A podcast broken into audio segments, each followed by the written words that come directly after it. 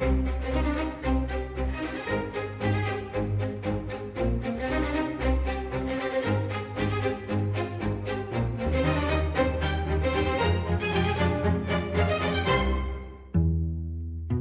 Helena Matos, a formiga branca, isso tem que ser muito bem explicadinho.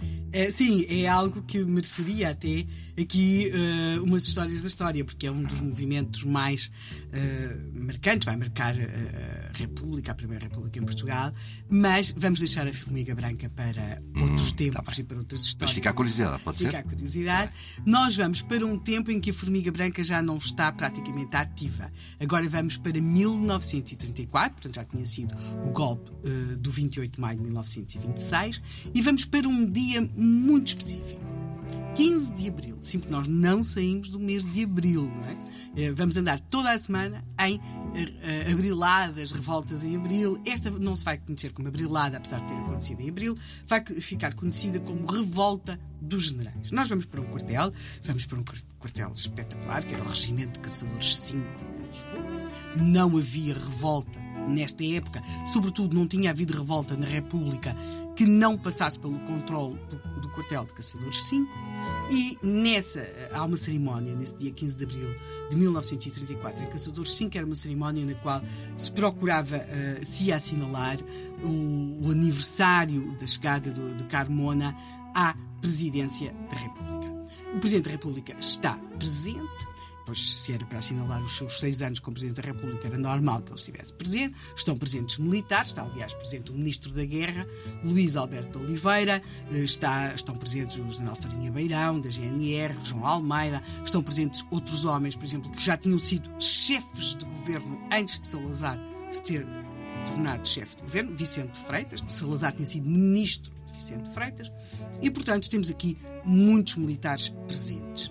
E, a dado momento, um dos presentes, o Ministro da Guerra, declara que o Presidente da República, portanto, Fragoso Carmona, era a única fonte de poder e somente com ele o Exército iria e marcharia para bem da nação. Uh, estas declarações de apoio ao Presidente da República não se esgotaram no discurso do Ministro da Guerra. Carmona ouve uh, e não diz nada, ou seja, poderá ter dado o seu acordo implícito com o seu silêncio a este tipo de declarações, porque aquilo que nós temos aqui, note que estamos a 15 de abril, é que Carmona, ele mesmo, também não está propriamente muito contente com Salazar, entre outras razões, porque o livro do António Ferro, Salazar, o Homem e a Sua Obra, tinha sido traduzido para francês, porque já está a trabalhar o Secretariado da Propaganda Nacional. O, e tinha, este livro tinha sido traduzido para francês, mas o título francês era Salazar, Le Portugal e son chef, ou seja, traduzido em português, uhum. Salazar, Portugal e o seu chefe, ou seja, o chefe é Salazar. Não há Carmona. Claro. E, portanto, isto tinha causado alguns engudes na presidência da República e Carmona ouve em silêncio a 15 de abril todos aqueles elogios que os militares lhe fazem. E, sobretudo, de apoio a ele e excluindo Salazar. No dia 16 de abril, portanto, Salazar percebe rapidamente que ou reage ou uh, Carmona pode dar o seu. Não é soterrado por isto, não é? Exato, exatamente. No dia 16 de abril, Salazar manda o seu secretário ao Palácio da Cidadela a Cascais, onde Carmona estava instalado, apresentar-lhe a demissão. Perante o pedido de demissão de Salazar, Carmona terá dito: há aqui um grande equívoco. Sabe-se que Carmona e Salazar se encontraram nesse dia 16 de abril de 1934 e a 17 de abril, sai uma nota oficiosa da Presidência da República, tem o seguinte título: O chefe de Estado desfaz uma atuarda de supostas divergências com o chefe do governo.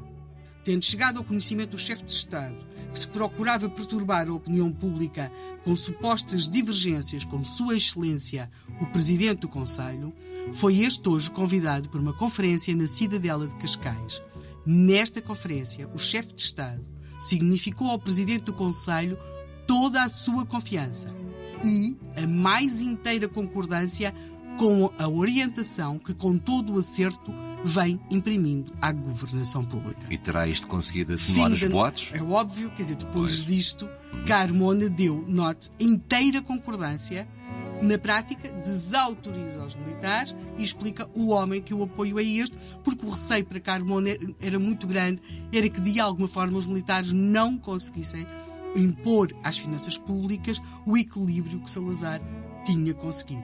Mas a sua pergunta é curiosa porque uma coisa é aquilo que Carbona diz e outra coisa é aquilo que Salazar sente.